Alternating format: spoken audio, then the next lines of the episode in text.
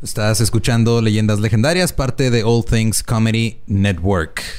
Y hoy estamos de fiesta, estamos así de gala, porque estamos festejando el 40 aniversario de Back in Black. ¡Back in Black! Qué chingón poder decir que este, este episodio de Leyendas Legendarias es traído a ustedes por Back in Black de ACDC. Sí, el, el niño en mí Así, ¡ya! Está, está emocionadísimo. Ya estamos a un grado de ACDC. Sí, ya no Un grado de separación. Yo estoy a un grado de parecerme a Angus Young si me pongo una boina y shorts. señor. en 10 años así te vas a ver. Ojalá tocara la guitarra igual de bien que ese güey. Güey, o sea, es el 40 aniversario. Ya salió en el 80. O sea, como un año antes de que... Un año antes de que este, naciera yo. Ajá. De hecho, estoy seguro que mis papás escucharon el álbum de Back in Black para concebirme. Por eso salí tan blacks. Metals. Fue una de las 50 millones de copias que han vendido. La compraron tus papás para hacerte a ti. Sí, señor. y es este... Se llama Back in Black porque, pues, digo, si no conocen ACDC, murió el primer vocalista, Bon Scott. Y luego llegó el otro vocalista y Angus dijo, ¿saben qué? Vamos a ponerle Back in Black en honor a Bon Scott. Y es una banda que tú sabes que viene directito del infierno porque para haber conseguido a dos vocalistas con el mismo rango de voz eso, eso es algo ya cosmológico. Y es este, es el primero que sacaron con Brian Johnson, que ya es acá el. Y luego cuando lo grabaron, lo grabaron en, las Bahamas. Eh, y hubo como un huracán. Entonces, así, por eso suena tan épico todo. Thor les agregó, les arregló ahí los. Bueno, fue una. Creo que no fue un huracán, fue nomás una tormenta tropical, pero la hicieron rockear de todos modos. Pues porque era un huracán y tocaron y la bajaron a una tormenta tropical. Era una fuerza de la naturaleza. Sí, señor. así dice Johnson. y es el, es el álbum de rock, obviamente, de los más, es el más vendido de rock. Obviamente porque está bien chingón. Sí. Entonces, estamos muy orgullosos de que este episodio de Lindas Legendarias sea traído a ustedes oh, por Sony Music y ACDC. sí, así que si no han escuchado ACDC, ahorita es el momento para introducirse a esto. Es perfecto para manejar, para bañarte, para lavar el carro para concebir a personitas metaleras del futuro, para cortar el pasto, lavarte los dientes, para lo que sea. Es épico. Pues muchas gracias a Sony Music y a ACDC personalmente. Gracias por patrocinar este episodio. y este, pues ya, no, no más. Este, que. Sí, no, no podemos decir nada mejor que. Sí, la neta, no, ya vamos, vámonos ya directo al episodio, güey. ¿Cuál, ¿Cuál sigue? ¿Es el 73? 73. Ok, los dejamos con el episodio 73 de Leyendas Legendarias.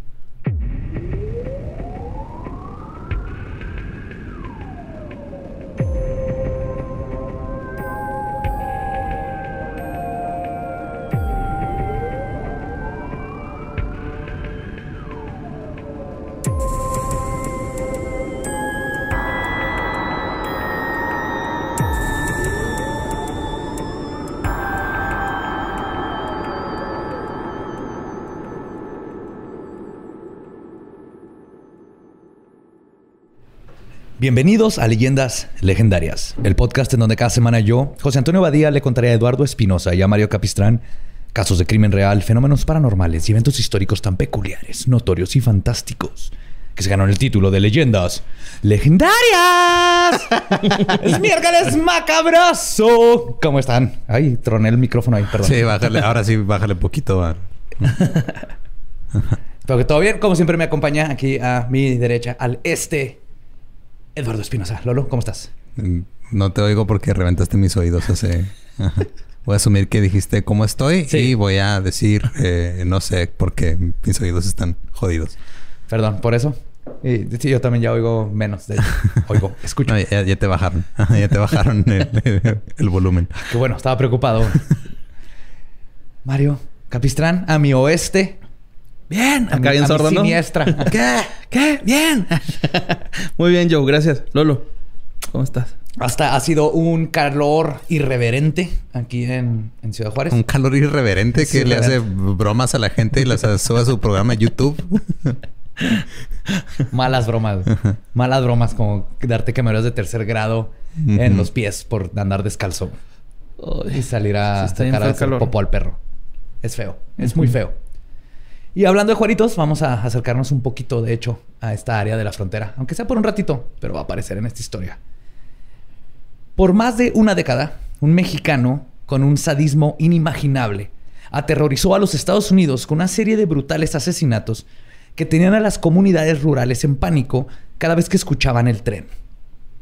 Hoy les voy a contar la historia de uno de los asesinos en serie más brutales que ha existido y el que más nombres falsos se ha puesto. Rafael Recendis Ramírez, Ángel Reyes Recendis, José Menguele. Lo usó, lo usó como apodo, No estoy mamando. Este güey en algún Pepe punto. El Pepe Menguele. Ajá. Para los que no, no, se acuerdan de esa parte de la historia, hay, un doctor, Joseph Menguele, que ya, tocaremos eventualmente. Pero si quieren googlearlo ahorita, no lo hagan. No, no le pongan imágenes, pues. Pero sí, José Menguele era un apodos que él se puso. Que esta persona era conocida como el asesino del ferrocarril, el asesino de las vías del tren, The Choo Choo Man. Y el as... Qué terrible apodo. ¿Se, espero, que espero que la persona que le haya puesto esa las noticias haya sido despedida. Totalmente, güey cuando escuchen lo que hizo, ese es el peor apodo porque era así, neta, güey. Chuchu Man. Es el que espero que venga en la tarde a darle dulces a los niños, güey. Y cantar canciones, enseñarles valores. No, no, no. Tomás. O el asesino de los rieles. O como le puso su madre. Hoy les voy a contar la historia de Ángel Maturnino Recendis. Yo pensé que decir Rubén Albarrán, vocalista Café Tacuba. El pinche Juan. El pinche Juan, el Maciosare, ¿no? ah, Tuvo más de 50 este, aliases, güey. Aliases. Aliases. Este, que se ponía, porque ahorita vamos a ver por qué, porque su vida era de andar este, moviéndose por todos lados y con nombres falsos. Ok. Ángel Leonicio, no, Leoncio, perdón. Ángel Leoncio Maturnino Recendis nació, según su acta de nacimiento encontrada por el FBI, el primero de agosto de 1960 en el pueblo de Izúcar de Matamoros, en el estado de Puebla, en México. Y se crió en la municipalidad de San Nicolás Tolentino, ubicado a una hora de Puebla. Su madre era Virginia Maturnino, quien no se casó con el papá y afirmaba con firmeza que Recendis se escribe con C y S y no con S y Z, como se escribe en cualquier otro lugar donde lo encuentras ahorita. Ok. Pero al parecer eso le importaba mucho, mucho más que lo que hizo su hijo, que ahorita vamos a aprender. Creo que lo último que crees es que tu apellido se escriba bien después de que va a sobrevivir de la manera que va a sobrevivir. Mira, como una persona que a cada rato escriben mal su apellido, hasta ahorita estoy del lado de la mamá. Pero no es culpa que tú lo escribas, que lo escribió mal tu, ante, tu, ancestro. Espinosa es con Z. No, Espinosa es con S. ¡Espinosa! Ya lo hemos discutido. Espinosa es con S. Cuando coño, llegaron coño, a Espinosa, que es con, Que es con Z, Espinosa. con un coño. Venimos de la antigua tierra y allá lo escribimos con Z. No, es que lo decían como si fuera Z y por eso lo... ¡Hostia! ¡Con Z! Pero no, yo estoy bien. Todo el mundo está mal. Maturnino pasó la mayoría de su infancia con familia cercana y no con la propia, después de que, según Virginia, un tío junto con otros pederastas de Puebla abusaron sexualmente de él, güey. What the fuck? No mames. Yeah, yeah, dude, así de. un tío y otros. Y otros pederastas. Era como... Ah, Pinche reunión de pedazos. ¿Qué pedo, no, güey? A ver, él es, Jaimito el cartero. Eh, él es el lechero. Allá puedes ir a comprar tortillas. Y esos tres son los pederastas del pueblo. Bienvenidos a la sociedad de pederastas. así, con los de Are You Afraid of the Dark? Ah, sí. Haciendo su sesión así, ¿no? Sí, no mames. Que había así los pederastas del pueblo. En su juventud. Oye, ¿que no pueblas donde hay un chingo de iglesias? a la verga. Déjame vuelvo a leer esa, frase. Según Virginia, un tío junto con otros sacerdotes de Puebla abusaron. No estamos diciendo que todos los sacerdotes son pederastas. Es un chiste. Pero, hay estadísticas sesgadas ahí, No, todas las arañas son venenosas, pero no vas a agarrar cualquier araña, ¿verdad? Sí. En su juventud se dedicó a vagar en las calles donde aprendió a robar e inhalar resistol. Habilidades esenciales. Era, era otros tiempos. Este güey podría ser mi compa, güey. Hasta ahorita. Hasta ahorita. En una ocasión, varios jóvenes lo golpearon en una pelea callejera, causándole golpes tan severos que sangró de los oídos obviamente, cling, cling, cling. Tenemos primer... Ya, golpe en la cabeza, padre docente, violado. Ajá. no mames, todo. Era común que desapareciera por meses de su casa. Queremos sacar un bingo. sí, sí, sí, no manches. Y es, lo, triste que muchos de estos, nomás de verlos, dices, oh my god, aquí estaban todos los síntomas y nomás faltó quien ayudara, güey. En una ocasión regresó hablando de lo que tenía que preparar porque se acercaba la apocalipsis. Una de esas que se fue, aprendió como que dio un culto, güey. Y esto luego lo vamos a ver que como que se le quedó en la cabeza. En otra ocasión, él y varios de sus amigos golpearon brutalmente a un conserje con cadenas y piedras porque supuestamente había golpeado con una varilla a un profesor de la escuela Francisco y Madero donde asistía Maturnino. A sus 16 años tuvo su primer percance conocido con la ley. Fue arrestado por la patrulla fronteriza o el Border Patrol cuando intentó cruzar al estado de Texas ilegalmente. Pero esto no fue un deterrente para Maturnino, y este sería solo el primero de muchos encuentros con la Border, hasta que eventualmente logró burlarlos e ingresar a Estados Unidos. A sus 19 años fue arrestado en la ciudad de Miami, en Florida, por los cargos de asalto y robo de automóvil. Lo sentenciaron a 20 años de prisión. Pero después de servir... Inventar Grand Theft Auto. después de servir solo seis, fue deportado a México. Pero no por mucho tiempo. Después de tanto error y prueba, Maturnino se hizo un experto en burlar a la Border. Aprendió a navegar el sistema, no solo legal, sino también el ferroviario, que se convertiría en un futuro en una de sus herramientas principales para cometer sus atrocidades. Y como dice la mamá del filósofo y pensador The Joker, y cito, si eres bueno para algo, jamás lo hagas gratis. Maturnino comenzó a aplicar sus conocimientos para cruzar gente a los Estados Unidos. Su mm. reputación creció tanto que durante los 70 y 80 se convirtió en el coyote número uno de Ciudad Juárez. Que coyote es como se le dice a la gente que se dedica sí, que también los conocen como polleros. o polleros. Acá es el, coyote. Yo la primera vez que caí a la cárcel, güey, estuve con un niño pollero que los pasaba por un túnel, mamón. Neta, aquí en Juárez. ¿Y él sabía dónde está el túnel entonces? Sí, güey. Ahí, güey. por la chaveña lo, lo tenía. tener una revelación. Lleva como un mes que dicen que este Jerry de la cotorriza tiene el sueño de tener una pollería. El güey en realidad tiene el sueño de cruzar ilegales por la frontera. Más bien es eso. Pinche Jerry, te pasas de verga.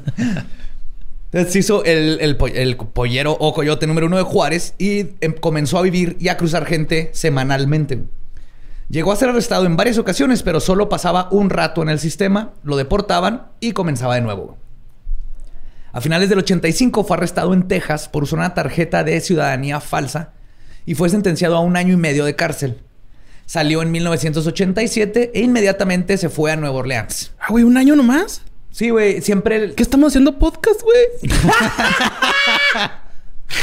ya vivimos aquí, güey. Y ya, nada más encontrar la forma de cómo. a cruzar y estar un año. No, y aparte siempre jugaban el sistema y lo dejaban con este, libertad condicional. Ajá. El parole, que le dicen, lo soltaban y lo soltaban y lo soltaban. Entonces, en, en Nueva Orleans fue arrestado por traer un arma de fuego ilegalmente. Okay. Le dieron otro año y medio de prisión. Cuando salió de ahí, decidió irse a la ciudad de St. Louis, en el estado de Missouri Aquí intentó defraudar al sistema del Seguro Social para recibir sustento del gobierno, pero lo descubrieron y recibió tres años de prisión. Cuando salió de prisión, ahora se fue al estado de Nuevo México, donde lo atraparon mientras robaba una casa. Le dieron 18 meses. Y luego salió de nuevo. Ese mismo día se metió al patio de ferrocarril de Santa Fe, donde fue de nuevo arrestado. El psicólogo. Sí. Este güey es el. Ese es el pinche childish gambino del, de robar, güey, ¿no? Roba, güey. hace, todo, güey. Hace todo. Y lo agarran, lo sueltan. Lo De hecho, el psicólogo forense Frank Liso dijo, y citó, le deberían de llamar el hombre boomerang. Sabía cómo jugar el juego y no le tenía miedo al sistema, el cual nunca lo castigó severamente para que dejara de cometer sus crímenes. Y totalmente, para él era un juego, güey. Era todo un gitano de... Sí, me la pelan y se va. para... Nunca fue un deterrente el ser arrestado. Hasta donde sabemos, la lista de víctimas de Maturnino comenzó en 1986.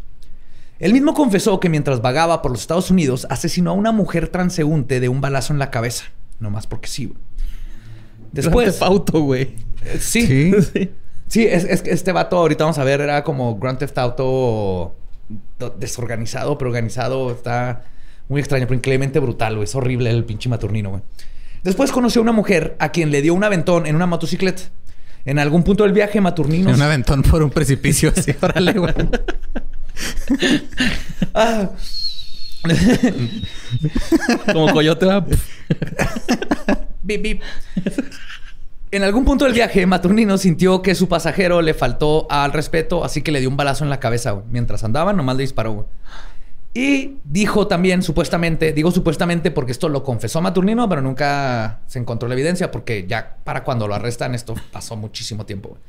Dice que regresó y mató al novio de la muchacha con la misma arma homicida. Pero coincide perfectamente con los crímenes que hace Maturnino, entonces no, hay razón de por qué dudar. Maturnino no era de los que se inventaban los crímenes, güey. Porque él no estaba matando para la gloria como un Ted Bundy. Él ahorita, va a tenía otra pinche mentalidad más de odio. Entonces no tenía por qué inventarse estos homicidios pasados. Homicidios. Estos asesinatos no se pudieron confirmar, pero el perfilador criminal John Douglas, que es el de Mindhunter y que el, de los que inventó la criminología, el perfilar, opina que es muy probable que esté diciendo la verdad y además postuló en su perfil de Maturrino que, y cito, probablemente comenzó a matar a finales de sus 20, probablemente gente como él, hombres transeúntes. Estaba enojado con la población en general. Para él, los Estados Unidos representan el país rico del que siempre lo corren. Se veía como un odio bien cabrón que lo nomás lo sacaba con la furia, bien Grand Theft Auto. Estos sentimientos, aunados a el abuso que sufrió de niño, su adicción por el alcohol y drogas, fueron bajando sus inhibiciones y elevando su ira. Y como se sentía por encima de la ley, no había absolutamente ningún límite para lo que en un futuro se conocería como el asesino del ferrocarril. Cinco años después de estos asesinatos, Maturnino mató a Michael White por el simple hecho de ser homosexual, aporreándolo con un ladrillo. Pero estos asesinatos apenas era el periodo de aprendizaje de Maturnino. Verán, los asesinos en serie. Tomando notas, güey, así con una libreta. Así, a ver, ¿qué pasa si le pego con ladrillo en la cara? Método científico. ok, tres veces. ya se murió. Check. Pero casi sí pasa eso con los asesinos en serie. No lo, bueno, habrá alguno que lo haya apuntado, pero sí están practicando hasta que afinan perfectamente su técnica. Esos güeyes practicando cómo matar a alguien y yo practicando cómo marcar por una pizza y no cagarla, güey. ¿Estás nervioso? Yo puedo ir nervioso hablando por teléfono, güey. Es que años y años de haber trabajado en call centers, lo último que quiero hacer en mi vida es hablar por teléfono con quien sea, güey. Entonces ya, o sea, ya lo hice por mucho tiempo por necesidad. Ahorita ya no quiero hacerlo nunca. Entonces, cuando tengo que marcar un lugar es de, ok, ¿qué les tengo que decir? Ah, chingado. Soy yo, lo te empieza, se llama este trauma, ¿qué? Estrés postraumático. Estrés postraumático, es lo que tienes. Entonces yo, intento aprender de eso y esto intento aprender cómo matar gente más eficientemente. Sí. Verán, los asesinos en serie pasan por una serie de fases antes de llegar a su modus operandi. Si es que no los atrapan antes, obviamente. Y todo comienza con la fase de la fantasía. La fantasía es el elemento impulsor en la vida del asesino en serie y como resultado juega un papel integral en el asesinato en sí. Según el psicólogo Robert Ressler, que viene siendo Bill Tench en Mindhunter. Ah, sé que les come, pero si están viendo Mindhunter, es el otro, Bill Tench. Entonces fueron Douglas y, y, Ressler son los que empezaron toda la criminología, el, más bien este, el, sacar el perfil de los asesinos en serie y acuñaron el término asesino en serie y todo esto. Este, pues Ressler dice, y cito, el asesino no solo es empujado a matar por sus patrones de pensamiento, sino que es esencialmente incitado al asesinato por una intrusiva vida basada en esta fantasía. Y al igual que en, su, que en la adicción, sus opiniones ambivalentes hacia los valores sociales los alientan a probar un comportamiento proscrito, en este caso de asesinato. Dentro del asesinato hay muchos reflejos de fantasía, incluso entre los asesinos en serie que tenían pocos o ningún plan consciente de hacerlo. Todavía hay una gran cantidad de evidencia en las estructuras de creencia para la fantasía inconsciente. En otras palabras, todos los asesinos en serie tienen, empieza una fantasía que empieza poco a poco. Así como tú digas, ah, quiero un hot pocket, quiero un hot pocket. Me con un hot pocket, pero necesito un microondas, necesito un microondas. Entonces pasa y luego de repente eh, tienes un empleo y luego compras un microondas y luego conoces un hot pocket. Igual, pero matando personas. Gente, ajá. Al pasar de los años, el asesino en serie comienza a depender en estas fantasías que terminan sustituyendo los verdaderos sentimientos de control y se convierten en una plataforma para la ira, que a su vez vienen a compensar los sentimientos de baja autoestima y los sentimientos de fracaso en general. Como resultado de su dependencia de la fantasía y como resultado del abuso infantil, el futuro asesino ha desarrollado una serie de rasgos de personalidad negativos que resultan en un mayor aislamiento, lo que retroalimenta su necesidad de seguir viviendo en la fantasía. Sí, se vuelve un ciclo de... Ah, este... La fantasía lo hace el, extraño que no se puede llevar con nadie, que tiene problemas. En, muchos casos, como específicamente en Maturnino, Bandy era, por ejemplo, otro tipo. ¿no?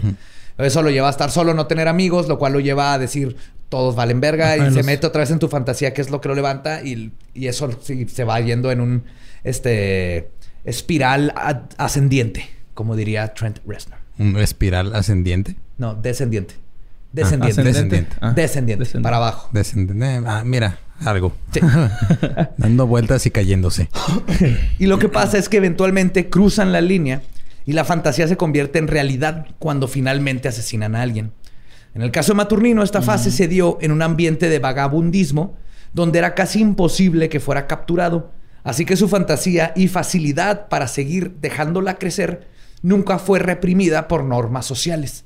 A diferencia, por ejemplo, un John Wayne Gacy, que tenía esta fantasía que eventualmente la logró también sin querer matar a alguien. Y ya de ahí dice, esto me gustó, lo quiero seguir haciendo. Pero él se tenía que cuidar de que no lo cacharan, tenía una familia, tenía que aparentar. Imagínate esa libertad de ser un asesino en serie y no hay para ti la ley vale madre, no tienes familiares a quien responderles, no tienes un trabajo normal donde tienes que ir todos los días y no llegar con la cara mancha de sangre. Trotamundos. Sí. Y eso es lo que empieza a darnos la psicología y la peligrosidad de lo que fue Maturnino.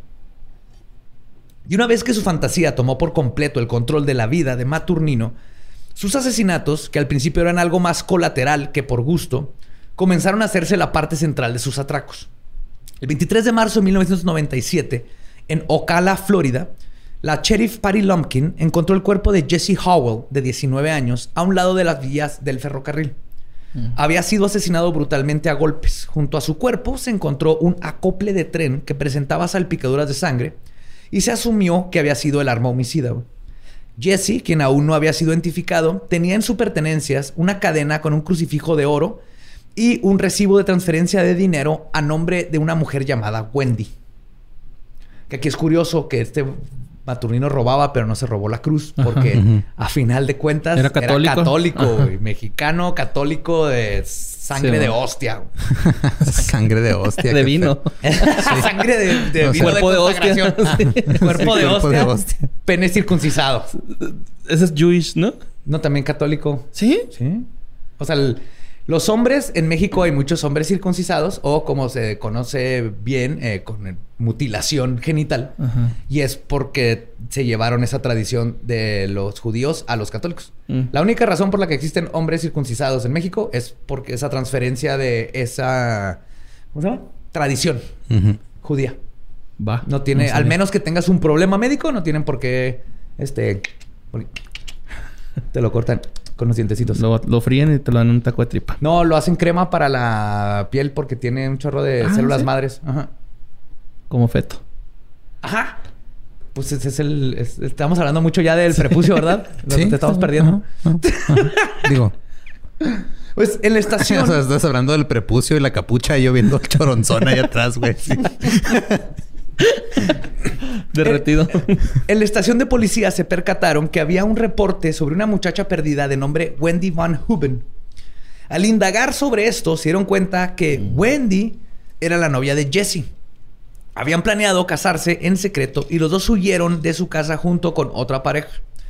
Viajaron por tren hasta llegar a Ocala, Florida, donde se quedaron sin dinero y es cuando Wendy llamó a sus padres quienes le transfirieron 200 dólares para que regresara a casa en camión algo que nunca sucedió. Cuando llegaron a Ocala, Jesse bajó del tren mientras Wendy estaba dormida dentro. Fue en este punto cuando Maturnino lo vio y decidió que lo iba a matar. No más porque sí. Le sacó plática y caminaron juntos unos metros siguiendo las vías y de repente, sin previo aviso, lo golpeó con el acople hasta destrozarle la cabeza. Habiéndose enterado de que venía con su novia, Maturnino subió al tren, encontró a Wendy y de alguna manera lo convenció, la convenció de que lo acompañara afuera. Una vez que llegaron a un lugar donde Maturnino se sentía que no iba a ser interrumpido, abusó sexualmente de Wendy y luego la estranguló y después la ahorcó utilizando duct tape. Y por alguna razón decidió enterrar su cuerpo en una tumba superficial y luego puso sus libros que traía en la mochila y una chamarra sobre la tumba como una especie de lápida. Pero la ubicación de la tumba de Wendy no sería descubierta por la policía sino hasta después de que Maturnino fuera capturado casi 10 años después. Fuck. Ay, güey. Sí, o sea, todo esto lo sabemos porque Maturnino lo confesó. Lo confesó. Entonces encontraron el cuerpo de él y estaban buscando a Wendy, pero Wendy no la encontraban. Y la encontraron cuando Maturnino les dijo. Y fueron y ahí estaba la chamarra y los libros exactamente como les dijo. Está bien desquiciadito este güey, ¿no? Con completamente, güey. Pero tenía cierta... Por ejemplo, la enterró. Al vato no, pero a ella sí. Y vamos a ver que tenía como esta vergüenza de asesino de que tapaba a sus víctimas. Como que luego se sentía mal de lo que había hecho. No, no, lo justifica para nada, pero tenía esta... Que, estaba muy mal, muy mal. En julio, cuatro meses después de este brutal asesinato, Maturnino asesinó a un hombre no identificado, también junto a las vías del tren, con un pedazo de madera contrachapada en la ciudad de Colton, en California. Y aunque no se lo pudo imputar este delito por falta de pruebas en su juicio, se considera que Maturnino es el sospechoso número uno. Al mes siguiente ya estaba en Lexington, Kentucky, a 3.400 kilómetros de distancia de California. El 29 de agosto de 1997, un estudiante de universidad de 20 años llamada Holly Dunn estaba en una fiesta con su novio de tres meses, Christopher Mayer, de 21 años. Decidieron salirse un rato de la reunión que estaba aburrida y comenzaron a caminar y platicar siguiendo las vías del tren que estaban aledañas. Se sentaron un rato a platicar y es cuando vieron a un hombre salir de atrás de una caja de electricidad. Los dos vieron que traía algún tipo de objeto punzante, un picayelo o un desarmador, y es cuando dijeron, verga, nos van a saltar. Fuga. Sí, sí, clásico. Todos nos ha pasado ese momento. Crúzate la calle, crúzate la calle. sí. Cuando llegó ellos, Maturnino les dijo, mire, podría estar asesinando, pero la verdad... no. Podría estar asesinando en este momento. No, cuando llegó Maturnino le, le, dijeron que no traían efectivo, pero que traían una tarjeta de crédito y poner un cajero a sacar dinero. Maturnino entonces volteó a Chris y comenzó a amarrarle las manos por la espalda. Luego se acercó a Holly, le quitó su cinturón y la amarró también. Una vez que los dos estaban constreñidos, Maturnino tomó a Chris por la camisa y lo obligó a caminar del otro lado de las vías del tren hacia una zanja. Wendy lo siguió de rodillas porque tenía las piernas amarradas de los tuyos, rogándole al agresor que no les hiciera nada. Maturnino les dijo que no le iba a pasar nada. Luego le dijo a Chris que se acostara boca abajo. Chris volteó hacia su novia y le dijo, y cito, todo va a estar bien. Maturnino le dijo que se callara mientras le metía un calcetín en la boca para amordazarlo. Guácala, güey. Qué perro asco, güey. Ese güey andaba en el tren, güey. Acá. Muchas patas sudadas, de seguro, güey. No. No dice de quién era el calcetín. O si traía calcetines limpios. Era de él, ¿no? No, no dice, güey. Si busqué... Porque también le dije de quién era el calcetín. Sí, porque obviamente lo más importante de todo este pedo que va a probablemente terminar con la muerte de dos personas es de quién era el calcetín. Sí, creo que el calcetín es lo de menos. es estamos hablando desde el privilegio de estar vivos. Pues yo creo que era de él, güey. de no haber sufrido O de la morrita, ¿no? No sé. La, tenía amarrada de las piernas también, ¿no? Será de uno de los dos, yo creo. Creo que Maturino se quita los zapatos para... O a lo mejor todos los calcetines que se pierden en la secadora aparecen en las vías del tren, entonces nomás volteo, agarro uno y... entonces, pues ahí, ahí desembocan más. Desemboca en la boca de un güey. Oh, my God. Disfruten de estos porque viene lo que pasó después. Síganle, ya se estamos Mira, estamos tratando de. Sí, yo sé. de no llegar a lo que que sigue, güey. Este, este güey está de De hecho, yo le estoy diciendo que le siga, güey, porque no quiero llegar a lo que sigo después, güey. Yo me imagino a la, a la morrita gritando, güey, por eso también. No, está horrible, güey. Ya cuando tiene ahí a Chris en el piso, Maturnino caminó unos pasos, regresó con una enorme piedra y sin dar ninguna advertencia, se le dejó caer arriba en la cabeza de Chris, güey, matándolo instantáneamente enfrente de su novia, güey. Después de que Chris le dijo, todo va a estar bien. Y llega este güey, ¡pa! Bye. Después de eso, Maturnino volteó hacia Wendy y le dijo, y cito, ya no te tienes que preocupar por él. Se acercó, se subió arriba de ella. En ese momento, Wendy comenzó a pelear por su vida mientras pensaba, y cito, estaba pensando, si tienes cicatrices, me voy a acordar. Me voy a acordar de tu cara. No se me va a olvidar ningún detalle, porque si sobrevivo esto, te voy a atrapar. Matutino le puso el arma en el cuello y le dijo, y cito, mira lo fácil que es matarte. Wendy dejó de pelear y Maturnino abusó sexualmente de ella. Y luego comenzó a golpearla con una roca en la cabeza cinco o seis veces. Después la dejó ahí muerta. Wendy sobrevivió. A pesar de tener rota la mandíbula y el pómulo, además de varias laceraciones en toda su cabeza, Wendy fue la única víctima de, de Maturnino que logró sobrevivir y pudo dar una descripción de su atacante, güey. Todo eso que estuvo pensando de te voy a chingar, Wendy sobrevivió. Y acaba de ver una entrevista como hace 3, 4 años de ella. Y tiene un libro, de hecho, de haber sobrevivido al pendejo este.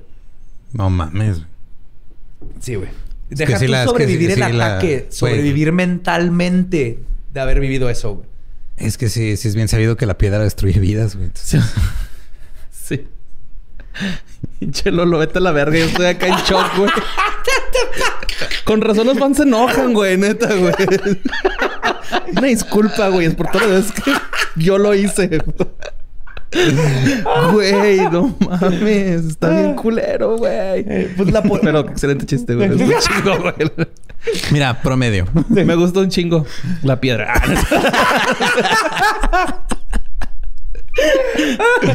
la policía tenía perdón, un retrato hablado, pero habían varios problemas.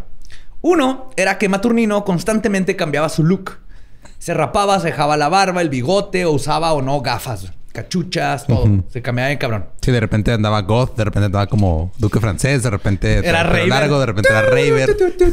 Plur, bari, plur. eh, tira plur, me haces un masajito, güey. ¿Quieres agua, güey? Una paleta. Traes, traes, un cigarro, ne, pura yesca, carnal.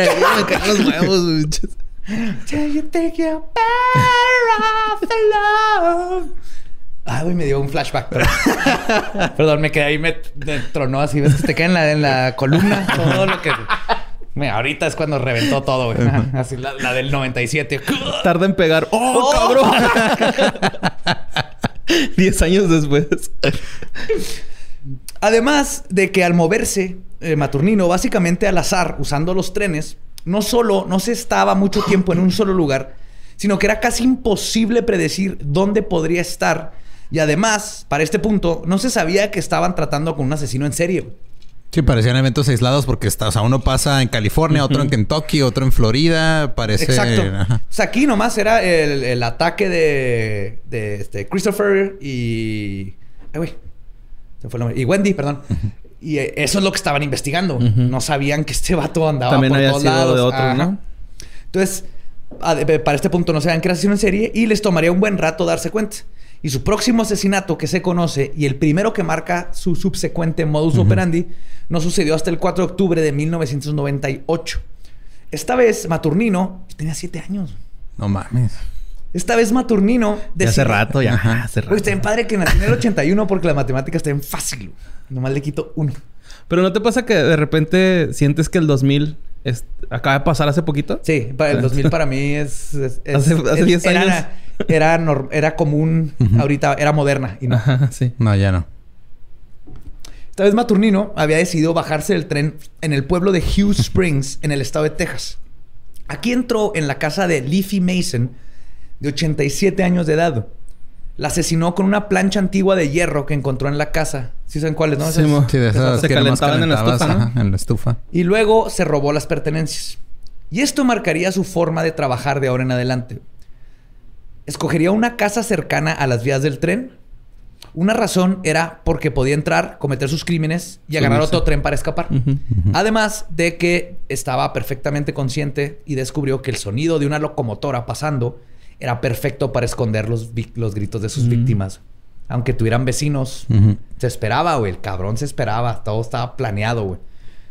El uso de artículos que encontraba en la casa también eran parte de su modus operandi no llegaba con un arma propia. Era como un deporte para él. O sea, él era de... Cuidaba, ya entraba y era... Voy a encontrar algo para matar. Era un asesino desorganizado. Solo en el sentido errante de forma de vivir y matar. Pero era un ladrón experto. Como dice John Douglas, y cito, como un verdadero vagabundo, su paradero era elusivo, igual que su pensamiento racional. Pero cuando iba a atacar, su mentalidad de ladrón le permitía analizar el área, vigilar la casa, asegurarse de que no hubiera nadie con quien fuera a batallar. Era capaz de entrar sutilmente a una casa cortando un vidrio para meter la mano y abrir la chapa.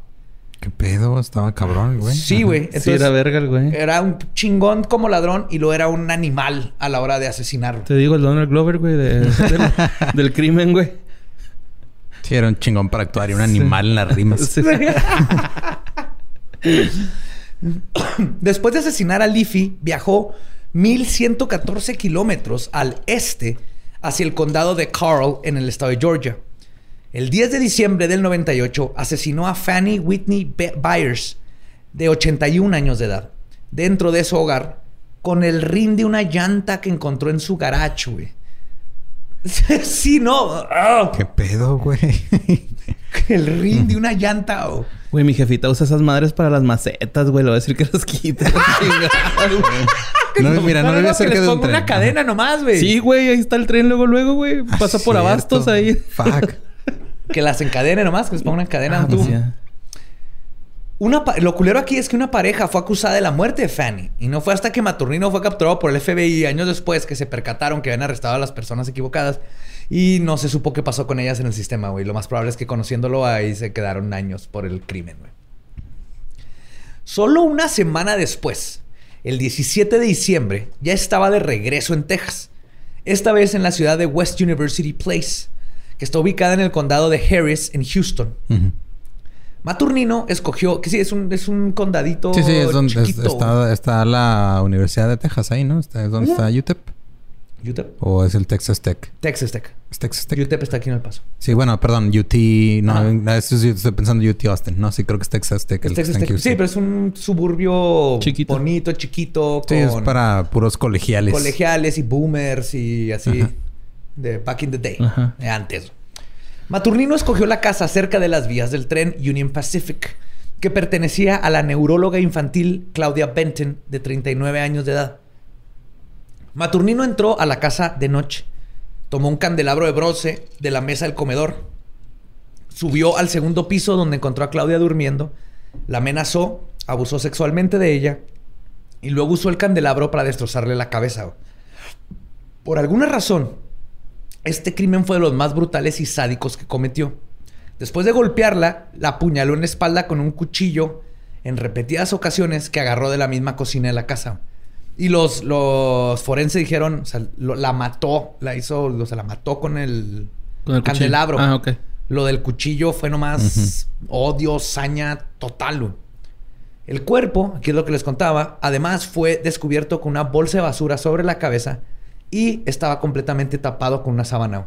El cuerpo. El cuerpo de su víctima. Entonces muestra este que estoy seguro que tiene que ver con su catolicismo, donde ya cuando termina con la furia y todo, una parte de él se siente mal y el tapar el cuerpo es como una forma de no ver lo que acaba de hacer. Se pone a orar, ¿no? Sí, es, es, muy, clásico de la iglesia eso de tapar los problemas y hacer que no existen. con una manta. Encontraron que Maturnino había comido en la casa. Le había, la había destrozado también buscando objetos valiosos. Y al no encontrar las llaves del automóvil, arrancó la cubierta inferior de la columna del carro de auto, de carro de auto, el auto de Claudia, para encenderlo y robárselo. En este plástico, porque lo arrancó y lo tiró, la policía encontró las huellas de Maturnino. Ah, pendejo. Sí. Eh, aquí más que pendejo es ya le valía verga, güey. Ya le valía verga. Vamos a ver eso, güey. Además de que encontraron un chorro de su ADN por toda la escena del crimen.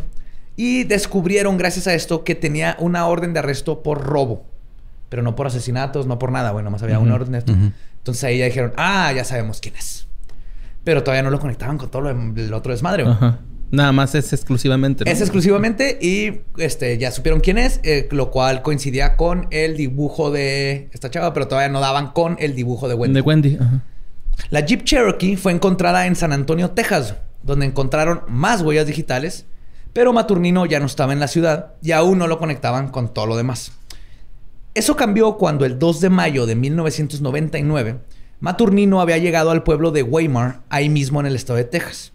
Esta vez se metió a la casa del pastor evangélico Norman Skip Cernick, de 46 años, y su esposa Karen Cernick, de 47. Skip, también padre ese nombre. El asesino, perdón, los asesinó dentro de su casa usando un martillo neumático, güey. No mames, a la verga. Sí sabes que es un martillo neumático, ¿verdad? Pues como marro, ¿no? No, no güey. es, como, es como un taladro, es como el taladro. Con el que rompen con ¿El, concreto. Que, tiene, que se mueve ya, para tirar barda también, güey. Sí. No mames. sí. Oh, la No sé si lo prendió o nomás lo agarró para. Pero, güey. O sea, güey. Tantito respeto, ¿no? Un martillo neumático, mamón. Aquí ya fue cuando, digo, porque el güey nació en, en México y llegó al, primer mundo, ¿no? Y, cambió totalmente de... o sea, pasó de ser un asesino, y luego era el asesino del tren, güey, pasó a ser un asesino en vías de desarrollo. y aquí ya se volvió magnífico, güey! Aquí ya fue asesino primermundista, güey. Pinche capitalista, güey. El capitalismo lo cambió, güey. Sus, sus, sus, amigos así nos decían así que, sí, ah, el cambiaste, es que, compa, ya cambiaste. El, primer mundo te hace caer en excesos, güey. Sí, claro. yo estoy usando mi cuerda, mis, agujetas de zapato, güey. No necesitas un pinche... Velcro. ¿Qué sigue? ¿Lo vas a empezar a matar con tu Bentley? cambiaste, güey. Cambiaste. Si tus compas no matamoros. a pesar de los ataques sexuales que había hecho... Pues todos los que había hecho Maturnino... El ex perfilador del FBI, John Douglas, opina que, y cito... Si bien se ajusta al molde de los asesinos en serie como David Berkowitz y el estrangulador de Boston, que también eran dos personas que atacaban mujeres y era su, intención era sexual. Este Resendiz mató más meditativamente por algo que necesitaba: alcohol, drogas, un lugar para esconderse. Aunque generalmente este dinero era lo que más quería. Después de todo esto, el sexo parecía ser un factor secundario. O sea, él no era el asesino en serie, él no... Él, no iba buscando lo sexual, como, el, como lo haría Bundy, como estos asesinos de poder control sexuales, güey, sádicos. Entonces, él no sacaba placer del abuso sexual, él sacaba placer de, matar. Asesinar, ajá. Y pues robar. Pero a todos en la chompa, güey, a todos. Sí. Bueno, y la, la que apuñaló en la espalda por después de estar muerta por alguna razón. Todo esto creo que refleja toda su mente retorcida y su odio. Si es de odio, güey. Es como cuando encuentran a alguien que lo asesinaron de 40 puñaladas. El 99% de las veces es alguien que lo odiaba, Una buena puesta y ya. Una, bien puesta y, y, fuga. Sí, no. O sea, no lo hagan, pero... pero sí, güey, pues... pero ni Jason, güey. Ni Jason, ni Michael Myers. Es elegantes, machete, cuchillo. Freddy fue un poquito más creativo. Chucky, pero el martillo neumático, sí, eso. Como el video del paisano que está tirando una pared con un con un este martillo eléctrico, güey, pero no lo tiene prendido, o sea, lo está Ajá, lo está, lo está grabando cagado en la risa. Sí, güey, lo, lo, está grabando cagado en la risa. Pues a pesar de todos los ataques, ah, perdón, no. Dentro de la escena del crimen encontraron de nuevo las huellas digitales y el ADN. Además, que el Mazda rojo de Karen había sido robado, igual que la vez pasada, y fue encontrado a pocos días después en... Me estoy perdiendo horrible en el guion. Esa es culpa mía. O sea, el güey este, se robó el Mazda rojo después de que los mató con el martillo neumático. mata a Karen, ya, ya, ya. Este, se roba el Mazda rojo, luego lo encuentran y también tenía huellas dactilares de Maturnino. Lo que hizo posible que al fin lo conectaran con el asesinato de Claudia Benton. Ok. Ok. Aquí ya es la primera vez donde dicen. en este dos estados diferentes tenemos a un mismo güey que hizo estas cosas.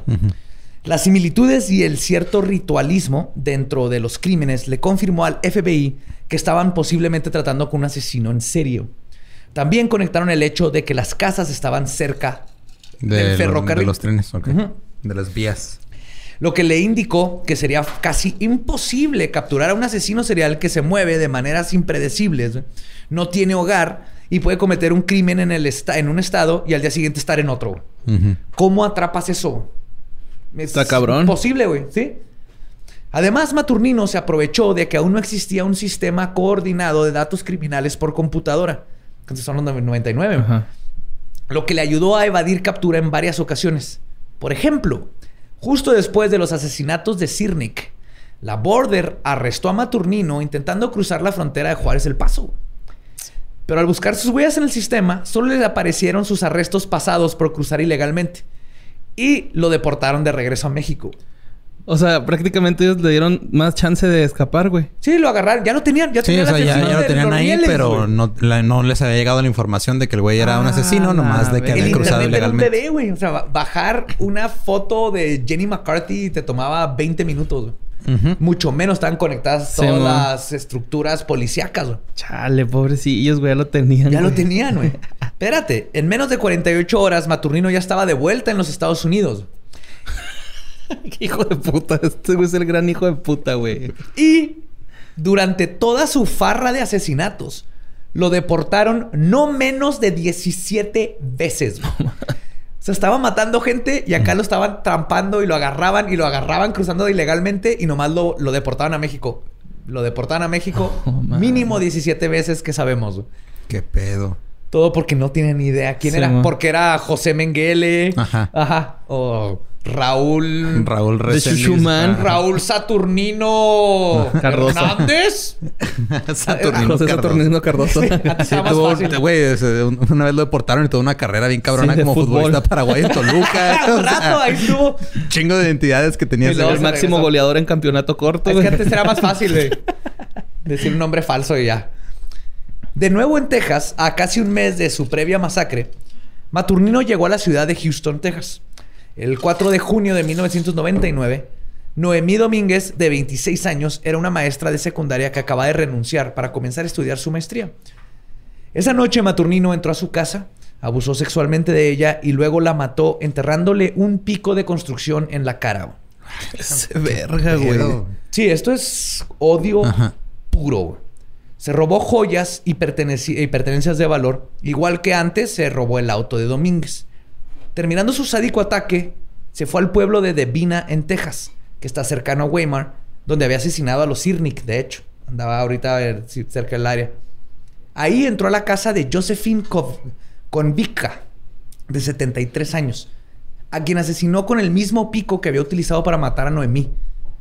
El ataque fue tan brutal que cuando la policía encontró el cuerpo de Josephine, el pico seguía incrustado en su cabeza.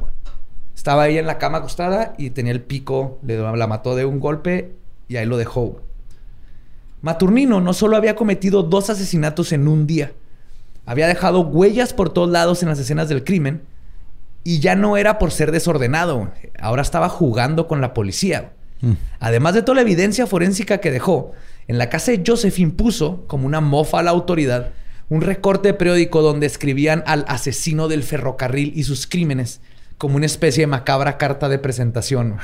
O sea, ya aquí el güey sabía que lo estaban buscando. ¿Sabes cómo hubiera estado más cabrón? Agarra a Josephine, pone el recorte y luego le da con el pico. Con el picayelo. Y ya Como pizarrón de corcho. Dale. Eso hubiera estado más épico. No, más épico es que dejara una caja que así para la policía. Y luego que cuando lo abran salen este globos azules para que sepan que el asesino es hombre. ¿Eh? Murder Reveal Party. ah, el asesino en serie es hombre. ¿Eh? Estamos en lo correcto, chicos. Vamos bien. nice, nice, nice. Con miles de trenes y millones de millas de vías en los Estados Unidos, los agentes involucrados en atrapar al asesino en serie se encontraban desahuciados. Básicamente, cualquier persona en cualquier estado podía ser víctima de este despayadado monstruo.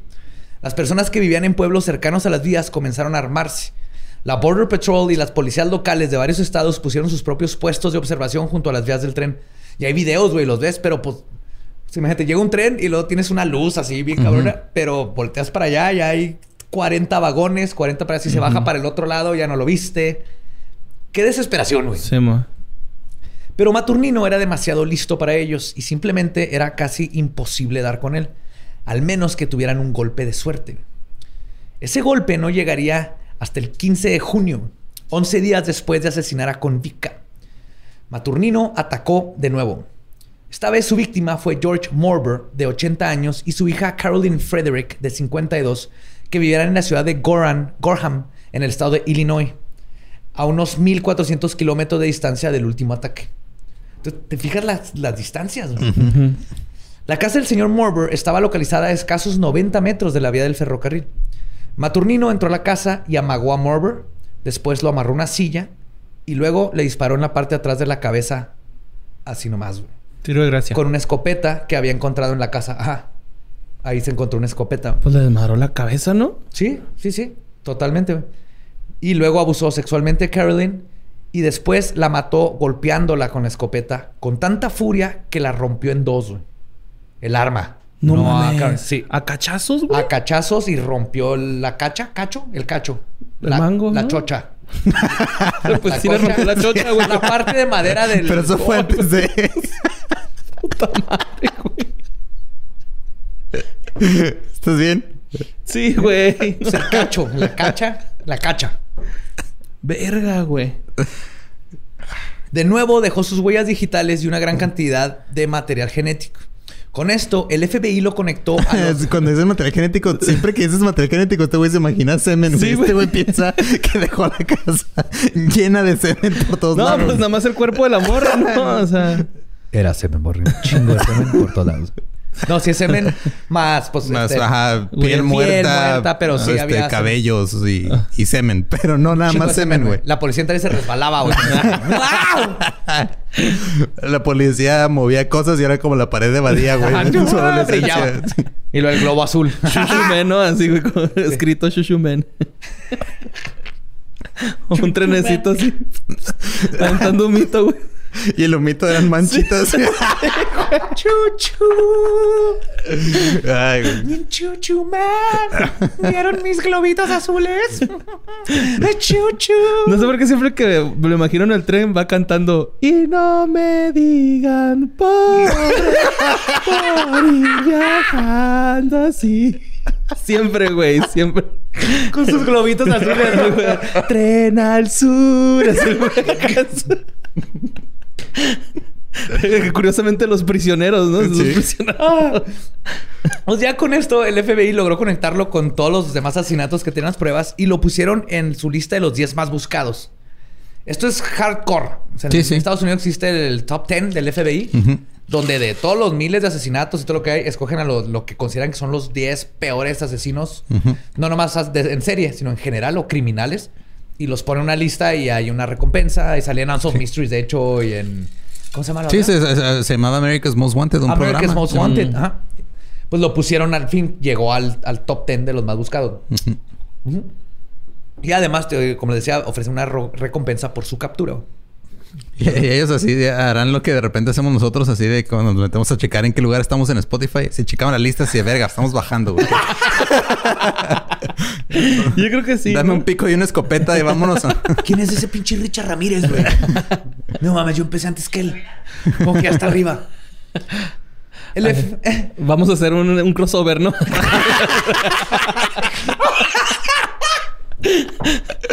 The Choo Choo Stalker. Hey, Chas, soy Richard Ramírez. Voy a estar con el Chuchu Man en vivo. 79 pesos sin en boletia. ¡En boletia! ¡Va a haber pentagramas! Ah, ¡Vamos a matar gente con rotomartillos! De hecho, o sea, porque este primero se aventó toda la gira y luego ya se fue online. Sí, sí, él ya andaba. él andaba en gira, sí. Ay, güey. Pues sabiendo que intentar atrapar a Maturnino era básicamente imposible, el FBI decidió visitar a su familia para ver si encontraban algunas pistas o algo que los ayudara a detener al monstruo. Primero fueron con su esposa. Eh, era esposa eh, de unión libre. No estaban casados. Concubinato. Concubinato. Ajá. Está en perga esa palabra. Con su esposa Julieta Reyes. Entonces vinieron a México. Les dieron permiso de ir a entrevistarla. Y este... Ah, no, perdón. Primero la llevaron a Houston. Luego vinieron a México. Primero la llevaron a Houston. Y ella cooperó con todo lo que pudo cuando se enteró de lo que estaba haciendo su esposo. Incluso les entregó 93 piezas de joyería que Maturnino le había mandado desde los Estados Unidos. Mm. Lograron identificar la mayoría de las piezas como pertenecientes a sus víctimas, incluyendo 13 piezas que la familia de Noemí Domínguez reconocieron como que eran de ella. Güey. Qué pedo. Entonces ahí también está bien porque el esposo obviamente sabía, no, dijo que ya no sabía que estaba matando gente, pero sí sabía que obviamente estas cosas eran ilegales y se las mandaba para. Pero, o sea, lo único que me dice eso es de que, o sea, toda la mercadotecnia de mandar dinero por Western Union jala bien cabrón, güey. Este güey sigue asesinando gente y mandando divisas para el país. Las divisas, este güey fue de los que mete, mete más dinero gente así que Pemex, güey, en México. la, neta, es. La esposa yendo a Banco Azteca, va, güey, a su cajita, güey. Ahí está, tiene sangre. Me vale madre este de melón. Este le importaría, güey. Yo creo que le puedes llevar un anillo de oro con el dedo así cortado. Sí, si no les importa la salud de sus empleados. Además de la joyería, se enteraron que Maturnino se había regresado a México después del asesinato de Carolyn Frederick. Y a pesar de que fueron a buscarlo, no dieron con su paradero. Mientras esto sucedía, un joven Texas Ranger, que son como Puta madre, es que como son Chuck Norris. Guardabosques, ¿no? Acá. No, no, son guardabosques, son este. Son, son como militares, tipo militarizados, no, Es que el Texas Ranger viene desde el tiempo del viejo oeste, cuando se acaba el viejo oeste. Entonces son como entre detective, policía, pero tienen su propia jurisdicción. Entonces un Texas Ranger puede cruzar estados. ¿Sí? Porque aquí, por ejemplo, tiene jurisdicción ciertas policías en El Paso, por ejemplo, y así. Los Texas Rangers pueden... Eran como el FBI del pasado dentro de Texas. Pero todavía había. Y ahora sé que todavía existen los Texas Rangers. Ah, ¿neta? Sí, sí, sí. Órale. Pues sí, mira, según lo que dice aquí en chinga Wikipedia, eran, o sea, es un, son como agentes especiales del Departamento de Seguridad Pública de Texas. Mm, ok. Pero son estatales. Entonces, un Texas Ranger tienes algo muy grande, puede venir al paso. Pero, por ejemplo, un policía del paso no se puede ir a Houston. No es su jurisdicción. Pero el Texas Ranger sí. El Ranger es estatal. es estatal. Es como policía estatal de Texas, no más. Ok. Este, este vato se llama Drew Carter. Localizó a la media hermana de Maturnino, Manuela Karkiewicz, quien vivía en Nuevo México. Ella había visto los pósters de los 10 más buscados y temía que si decía algo al FBI podrían lastimar a su medio hermano. Pero la gente Carter la convenció de que lo mejor que podía hacer es que se entregara. Y personalmente le garantizó su seguridad Además de que le dijo que en la cárcel tendría derecho a visitas familiares y lo más importante, evaluaciones y ayuda psicológica. El rapport que Carter logró con Manuela funcionó, güey. O sea, este vato le apostó a tengo que ser honesto, tengo que hablar con la hermana, es la única forma, o sea, no lo vamos a encontrar. Además de que Manuela... Ah, digo, como hombre ya tenía años de práctica con Manuela, entonces ya fue muy fácil para él llegar con, con ella y allá había un entendimiento previo. ¿Y no era media hermana? es que eso está de moda ahorita en, las páginas de porno. No, ahorita tiene ya buen rato. Ya tiene rato, sí. Sí, sí. Son esas conspiraciones que encuentro, pero no platico. Le he platicado a gente, he platicado con gente, como Alex Fernández. De esta que me consterna, no sé por qué pasa eso. Porque luego estoy viendo porno y digo, esos no son hermanos. Ese video yo lo vi en el 98 y no son hermanos. Antes eh, es otra historia. ¿Por qué están forzando esta narrativa en mi pornografía? En, mi historia de masturbación. Yo no quiero... Yo ¿Por qué le ponen ese nombre? No sé qué está pasando. Es, si alguien sabe qué está pasando, díganme por favor. Si hay alguien que nos escuche, que se dedique a ponerle nombre a los títulos de videos, quiero saber qué está pasando. También si están buscando a alguien que trabaje para ustedes, con mucho gusto. Ahí nos vemos, ¿no? Pero como editor, güey, no como actor. Además de esto, Manuela quería que su medio hermano dejara de asesinar gente, en la neta, Así que decidieron trabajar juntos. Es un buen deseo. Sí, era esta dicotomía de, pues sí, es que es mi medio carnal, ¿cómo lo voy a entregar? Pero la neta se está pasando de vergas y tengo que hacer lo correcto. Este. Luego, el Carter luego declaró que, y cito, me quedé con la impresión de que la familia Resendiz sabían de lo que estaba acusado Maturnino y sabían que era horrible. Manuela especialmente era una mujer de mucha fe y tuvo que tomar una difícil decisión que impactaría a su familia y al final sus acciones hablan de su buen carácter. Después de una búsqueda exhaustiva, controles de seguridad en los ferrocarriles, un pánico nacional, el trabajo de cientos de agentes y Texas Rangers, lo que logró atrapar a, Maturnino fue un milagro Manuela, Su media hermana consiguió que un asesino en serie se entregara con una llamada telefónica, No mames. Sí. ¿Qué pedo? ¡Jo! ¿Se entregó él, güey, acá? Le habló a su carnal, estuvieron un chingo hablando y le dijo, nadie sabe qué le dijo exactamente. Convenció a este monstruo que le enterró un pico en la cara a una persona que se entregara. Si no te entregas, le... voy a hablar a toda la sociedad de pedrastras del pueblo, güey. el güey chinga así. No, no, no.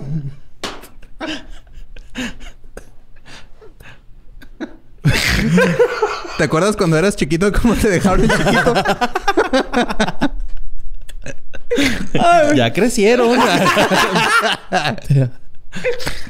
El 12 de julio de 1999, Manuela, un sacerdote, y el Texas Ranger Drew Carter caminaron por el puente internacional Paso del Norte, del lado del Paso, Texas.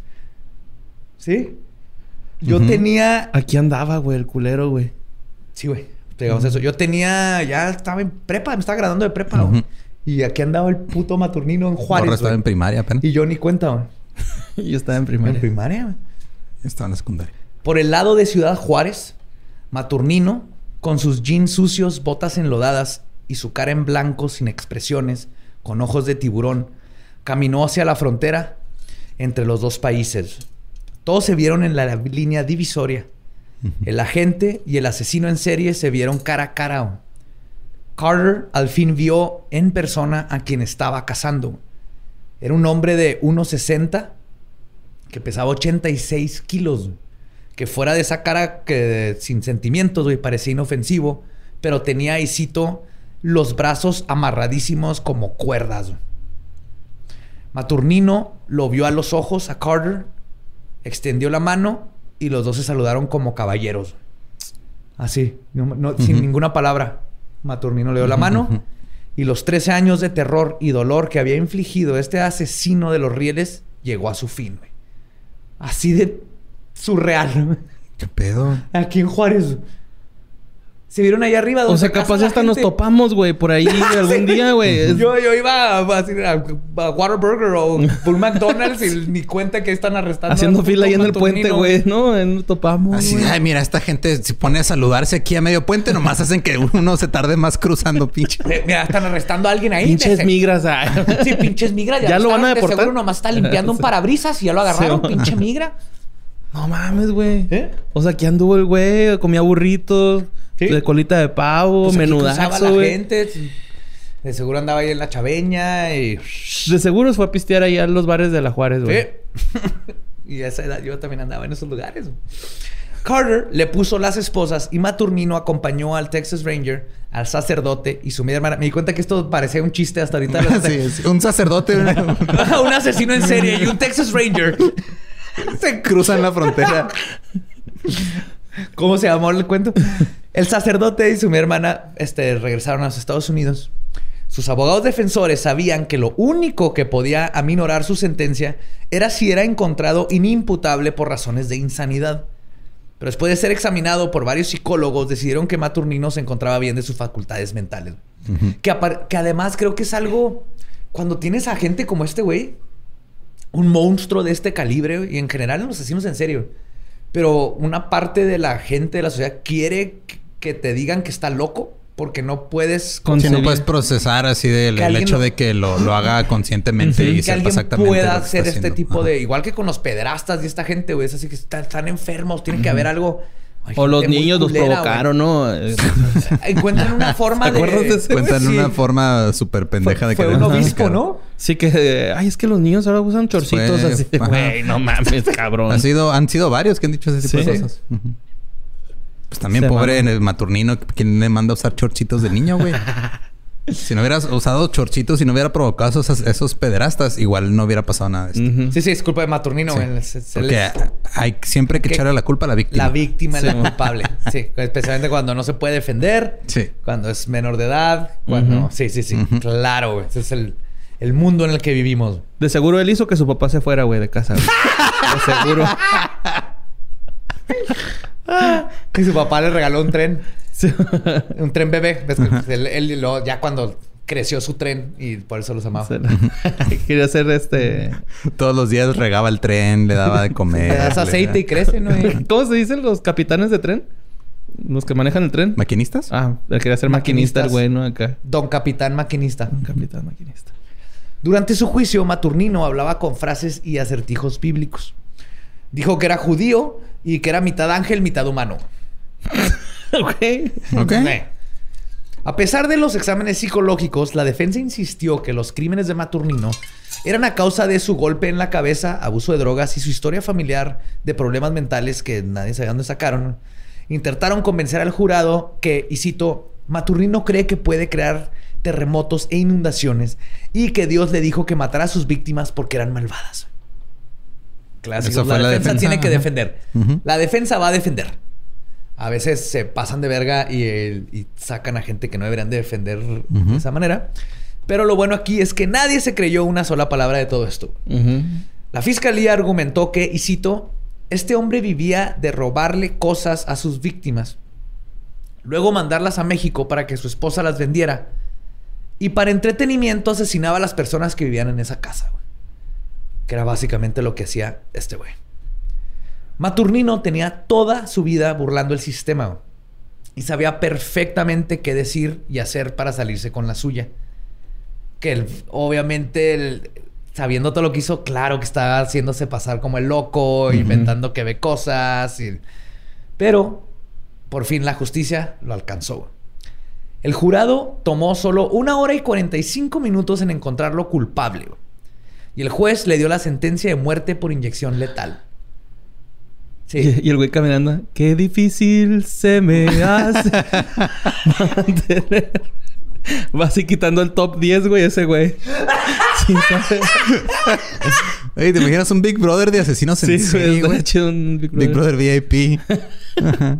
Jordi, tienes que dar 8 puntos y el güey. El güey cotando mal. Ay, güey. Cuando Maturnino escuchó su sentencia, dijo, y cito, no creo en la muerte. Yo sé que el cuerpo se va a podrir, pero yo como persona soy eterno. Voy a vivir para siempre. Eso dijo. Qué culeras pues, palabras. Sí. También se enojó con Carter. Y la familia de Resendiz se enojó con Carter cuando le dieron la pena de muerte. Porque Carter dijo que pues lo iban a cuidar y todo. Pero Carter les dijo así que... eso es el juez. Todo lo, lo, que yo dije se los dimos, pero la sentencia... Pero al mismo tiempo dices, what the fuck? Pues no que le iban a ayudar. No, no es cierto. Dice esto Maturnino. Y alguien más que quería que Maturnino viviera para siempre, o por lo menos por un buen tiempo, era el gobierno de México, quienes inmediatamente intervinieron y comenzaron una campaña para que, lo, este, que no ejecutaran al asesinado del ferrocarril. Mm. Eso me suena, güey, ¿eh? ¿eh? Ese vato es mexicano, ¿no? Como chingados. Oye, oye, Que lo maten acá.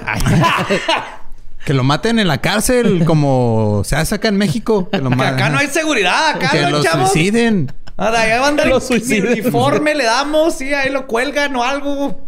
Ay, no. Pues George Benton, el esposo de Claudia Benton, criticó al gobierno mexicano por interferir en querer salvar a alguien que, y cito, eh, Benton decía, parecía un hombre, caminaba como un hombre, pero lo que vivía dentro de esa piel no era un ser humano. Era un ángel y humano. Era mitad ángel, mitad, humano. mitad humano. Mitad recendis. Mitad ángel, mitad humano, mitad recendis. Tres Era el hombre o social. Hombre sí, güey. Perdónanos, güey. Pide perdón por ti, yo no me voy a disculpar. Perdóname, güey. Nada que disculparte, borra. El 21 de junio del 2006 un juez en la ciudad de Houston mandó a la verga al gobierno mexicano y encontró a Maturnino competente para ser ejecutado en la prisión de Huntsville, Texas. Ah, para todo esto le pusieron los cargos más cabrones con este Benton, porque era en Texas. Porque Texas, aparte que tiene pena de muerte, es el estado que más mm, este, ejecuta a sus prisioneros. Porque en Estados Unidos cuando te dan pena de muerte puedes durar 30 años y todavía no te ejecutan. 40 años si no te han ejecutado. En Texas son un poquito más, como si se trigger happy. Así como que les gusta más jalar la bajar la palanca, mm. meter la inyección, soltarte el gas, todas esas cosas.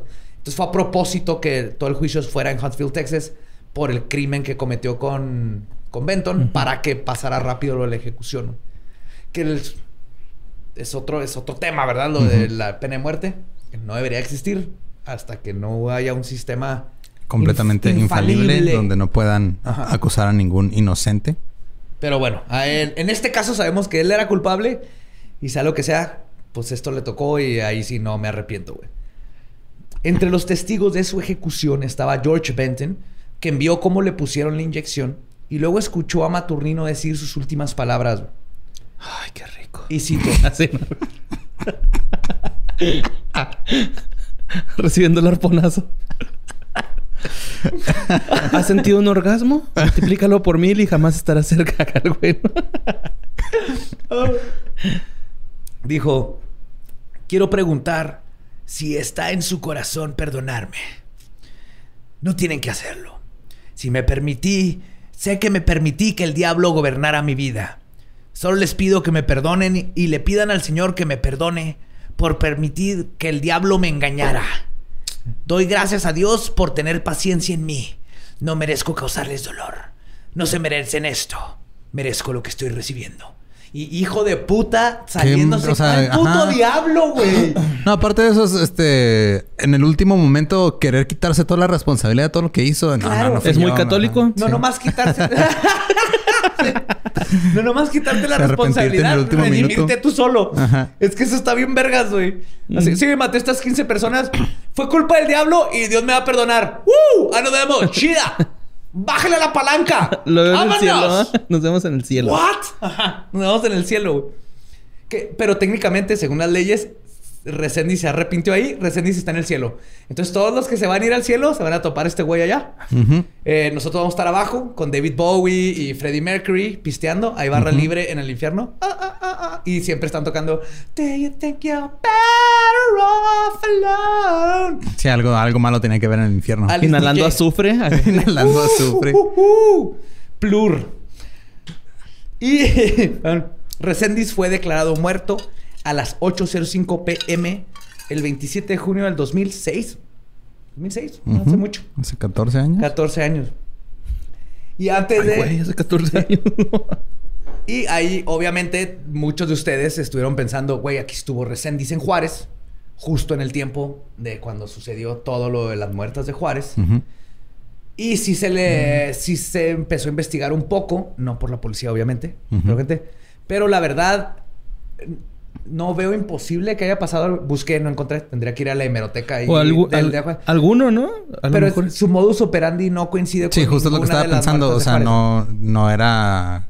Violación era. No, no, o sea, lo que voy es de que no era, no era cerca de las vías del tren, no era, o sea, el, el modus operandi. Él este no movía los cuerpos. La, la, los dejaba las ahí. víctimas las llevaban al lugar. Él se metía a casas, mataba y se iba. Y se iba. Ajá, él no se llevaba los cuerpos ni los Pero a lo mejor se echó uno aquí en Juárez, ¿no? Es lo que te digo. Te, tendría que ir... Porque en Google no encontré. con el Diario Juárez, El Norte, todos estos periódicos de aquí locales. Tendría que ir ahí a ver si hay algún caso donde alguien se metió en esos tiempos a la casa y mató a alguien. Pero curiosamente...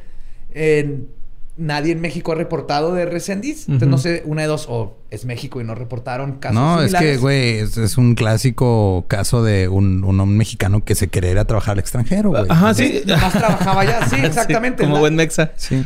Pero eh, también decías que el güey se resentía mucho de que lo sacaran del país, güey, ¿no? O sea, no de Estados Unidos, que lo que lo regresaran, eso lo resentía, entonces a lo mejor nada más mataba a gabachos, güey, ¿no? Sí, es algo que tiene sentido. El, sacaba, no nomás a, a, huevo que aquí en México mató gente nomás por matar, casi como mató. No era un asesino en serie como así que planeara, dijera, ah, oh, tengo que volver a matar. Si, si, necesitaba matar a alguien nomás porque sí o porque lo le caía mal o que sea, Resendiz es el tipo de persona que lo haría. Seguro que en México hay varios de esos.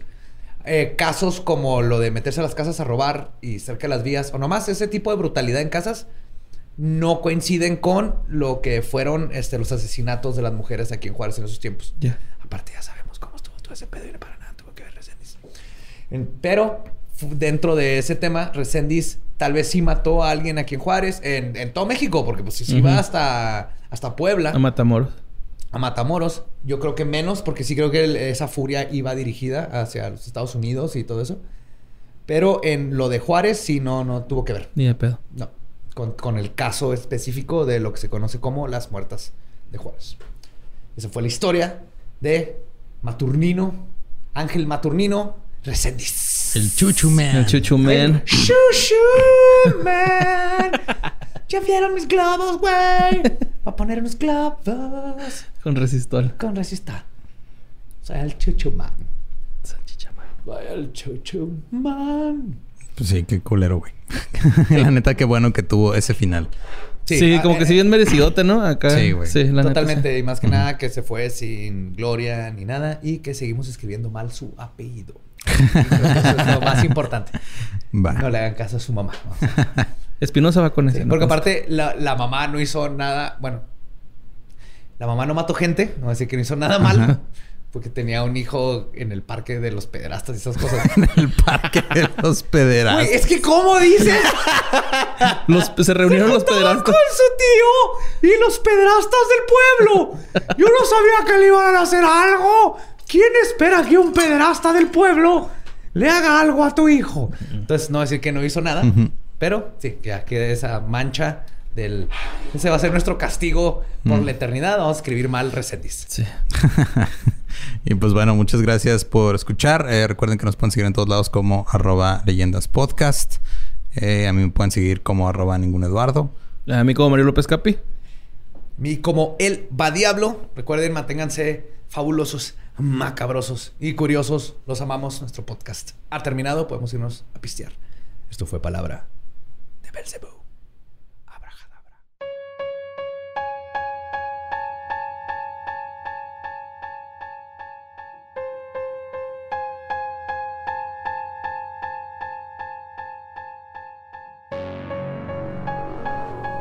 Y ese fue Ángel Maturino Reséndez, que dije mal su nombre durante todo. Eran Maturino, no Maturnino. Maturino. Y yo sabía que le iba a regar desde que decidí decirle Maturino y no Ángel, nomás para chingarlo a él y meterme chingando a mí mismo. Mi cerebro hizo un clic. Le dio ahí un este. ¿Cómo se llaman esas cosas? Como un, glitch. Un glitch mental y cambió a Maturnino. Es Maturino. Maturino, ok, no, pues una, disculpa a ese culero que se llama de otra forma. Sí, también no, él se lo cambió 50 veces. No creo que se vaya a ofender. No. Sí, güey. No, es como que le va a importar mucho. Ah, en fin. Este, niña perro. ¡Niña perra! ¡Niña perro! ¿Niña perra? Esteriliza a tus hijos. Programa, perro. programa de, esterilización para tu niña perro. Niña perro. Gobierno municipal de. ¿Dónde sales? ¿Dónde Tamaulipas. De Tamaulipas.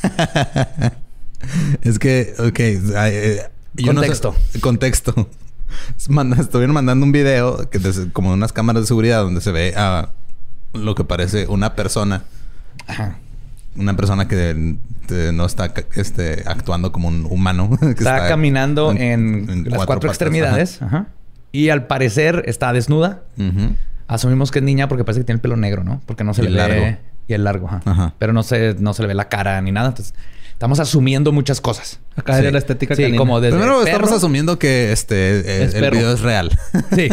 Luego que es perro, porque puede ser niña zorro. Ajá. Niña marsupial, caballo, niña caballo, gorila. No sé por qué se fueron directo a, perro, pero bueno. Se fueron directo a perro porque es este. Salió hace un chingo de tiempo un artículo con una, una foto que es así como parece una escultura, güey. ah, es una escultura. De hecho, es, es muy famoso. Es un escultor que hace piezas así de una tipa como mitad marrano y que tiene boobies. Ah, ok, Simón. De cera, hiperrealistas. sacaron una, un periódico así de esos, este, tipo... Este, Amarillismo. De amarillista. como tipo alarma y esas madres. No me acuerdo cómo se llamaba. Sacaron... En, eh, hace... En el 2009 sacaron esa foto y... Como si fuera... Que era la niña con cuerpo de perro y que su mamá la tenía encerrada en su casa y no la dejaba salir.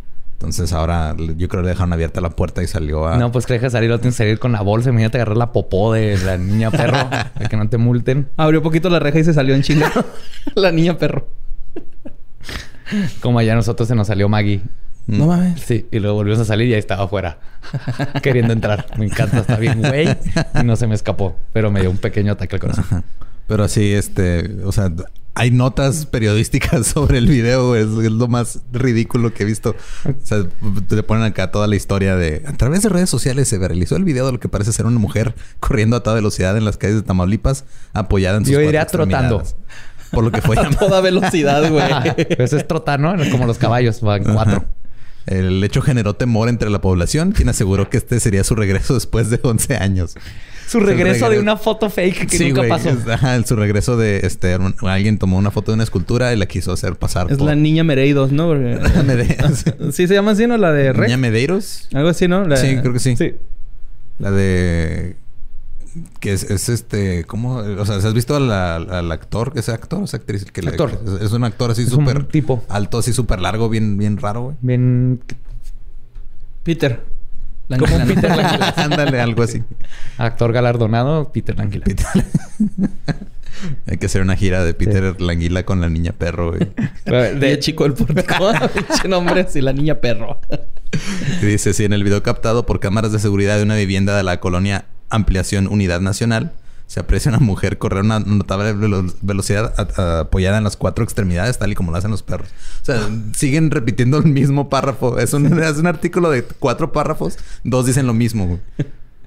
Pero no, no, entiendo por qué la gente, o sea, por qué piensan los medios que es, algo de lo que pueden hacer un artículo. O sea, nada más es por el... Se hizo viral y tenemos que colgarnos de este pedo. Porque me encanta que es lo que siempre hacen. Nadie está tratando de desacreditarlo o verlo objetivamente. Se siguen basando en esta madre que era fake. Es la misma niña que se escapó de la mamá que ni sabemos que existe. Todo está basado en absolutamente nada. A lo mejor es la hija del güey este que salían exponiendo infieles, que salía corriendo también como, como gorila, ¿no? acá. Ah, en fin. Este... A ver, lo que sabemos por un hecho es si hay una persona ah, caminando en cuatro patas. Sí. Se grabó, eso no, no, es, no es fake. Ajá. Dos, eh, es una persona normal, porque si la ves, sus proporciones son normales. Sí, o sea, nomás estás. Yo, yo siento que fue una pinche broma que hicieron y ya. A eso iba yo. Uno de dos. Nomás hay dos, dos posibilidades después de lo obvio. Es una persona haciendo eso y es real. Y eso de que como tiene las extremidades normales, no es un criptido, no es un canino. El punto es de que una de dos, o es alguien nomás haciendo la mamada. Como se acuerdan el que parecía un elfo, que también creo que es un niño con calzones en la cabeza. Sí. sí. en una, era eso es. y también se hizo viral del duende, que parecía como un Dobby. duende y nomás el güey era, un niño caminando así. Raro, con calzones en la cabeza. Entonces, o lo hizo por eso, o Tal vez si es una persona que le, o le gusta correr así o tiene algún problema mental y corre así desnudo por la cara, por la calle, pero no tiene nada de canino, ni de hombre lobo, ni de por qué ser noticia. Eso es lo más impresionante. Y también recuerden que si van a regalar una niña perro de Navidad, güey, pues va a crecer, no la abandonen de esa forma. Es que se les olvida, ¿verdad? La gente, güey. Adopten, no compren, por favor. lo da todo chiquito y se te que lo crece. Lo ya, ya, no ya no es adorable. Ya, sí, ya, dejas que ande corriendo ahí por la calle en Tamaulipas. este, croquetas de sabritas y de tibón. su cervecita. Sale caro al final de cuentas. Entonces piénsalo bien antes de. Y pues ya nomás. Este, queremos hablar de la niña perro porque la niña perro. Es, demasiado absurdo. Nomás les queremos este, un saludo hasta allá, los que están cerca de, del epicentro de esto. Eh, todo va a estar bien. No, sí, no se preocupen. Todo, todo va a estar bien. Y adopten, adopten niñas, pero no las compren. sí. Ah, bueno, pues nos, nos escuchamos la siguiente semana. Bye.